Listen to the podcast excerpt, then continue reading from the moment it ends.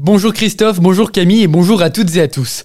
La perpétuité pour Jean-Marc Reiser, jugé en appel à Colmar, il a été condamné hier à la réclusion criminelle à perpétuité pour l'assassinat de Sophie Le Tan en 2018.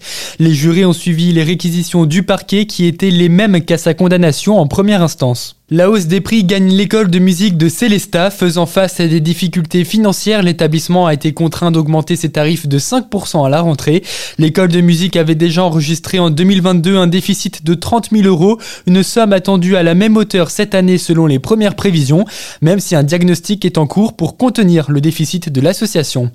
Les urgences du centre hospitalier de Guebwiller contraintes de fermer leurs portes lundi. L'établissement fait face à une pénurie de médecins urgentistes. Les patients seront accueillis jusqu'à lundi 5h, mais une fois cette heure passée, ils seront invités à appeler le SAMU au numéro 15. Les urgences reprendront du service le lendemain matin, mardi, dès 8h.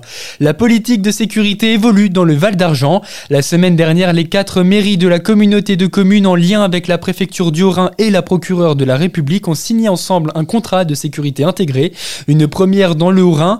Jean-Marc Burus, président de la communauté de communes du Val d'Argent, nous précise les objectifs du projet au micro de Solène Martin. C'était surtout le fait de formaliser les relations qu'on avait avec la gendarmerie, également avec la police interco qu'on souhaite mettre en place euh, à partir du 1er janvier 2024, également avec le tribunal judiciaire, les brigades vertes, l'ONF, euh, finalement toutes les personnes qui peuvent amener à bien pour le bien-être et pour la sécurité du territoire. Clairement, on a plus de moyens, que ce soit du tribunal ou de la préfecture. Par exemple, on a des subventions supplémentaires euh, pour nos projets de vidéoprotection. Sainte-Cromine sera prochainement équipée d'une trentaine de caméras. Lièvre, c'est déjà le cas. Sainte-Marie a également ses caméras. Donc, ce qui nous permettra d'avoir un maillage sur l'ensemble du territoire. Mais également, euh, le plus de ce contrat, c'est d'avoir un référent par commune et de permettre l'organisation de réunions une fois tous les deux mois au minimum pour faire le point sur les affaires en cours. Et il est beaucoup plus facile de participer et de traiter des affaires ensemble que séparément. Et puis des fois, on peut amener des informations à la gendarmerie ou à la police ou à d'autres organismes.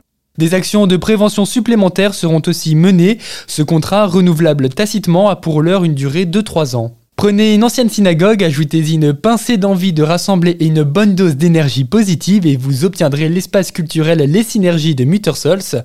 Ce nouveau lieu de rencontre artistique sera inauguré demain lors d'une journée festive et pleine d'activités. C'est Patrick Barbier, le maire de la commune, qui nous en parle au micro de Mélina Fonck. Samedi, on inaugure la nouvelle salle de spectacle. Elle fait à peu près 160 places. Elle sera consacrée surtout à la création, c'est-à-dire que ce sera un lieu d'entraînement. Donc la salle sera essentiellement consacrée à ça, mais ça n'empêchera pas d'avoir des représentations, des sorties de résidence et une petite programmation aussi. Tout le samedi après-midi vont se succéder des spectacles et des concerts dans la salle, en dehors de la salle, en plein air, sous la halle, mais aussi des visites guidées. Le clou de l'après-midi, ce sera des gadgets michto. C'est très dynamique, c'est très musical et c'est à la fois à écouter, mais ça peut aussi être à danser. L'entrée est gratuite, mais la réservation est recommandée pour les animations du soir. Pour cela, vous pouvez contacter l'association La Cuisine à l'adresse mail suivante lacuisine.asso.gmail.com ou par téléphone au 06 51 14 14 55. Buvettes et restauration seront également disponibles sur place. Colmar à la dixième place des plus beaux marchés de France. C'était hier en fin de journal de 13h que Marie-Sophie Lacaro a dévoilé le classement de cette sixième édition des plus beaux marchés de France. Cette année, c'est le marché de l'Aréole en Gironde qui remporte le concours et qui succède au Hall de Narbonne, loin devant le marché de Colmar qui se classe donc dixième de cette édition. Et un mot de ballon rond pour clôturer ce point d'information. En football, le Racing Club de Strasbourg va démarrer fort la saison 2023-2024 de Ligue 1 avec la réception de l'Olympique lyonnais au stade de la Méno.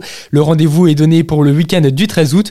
Veuillez noter également que le derby face au Messin se déroulera le week-end du 24 septembre à la Méno et le déplacement est prévu pour le week-end du 11 mai. Merci de nous avoir écoutés jusque-là et tout de suite je vous laisse avec la matinale de Christophe et Camille juste après la météo.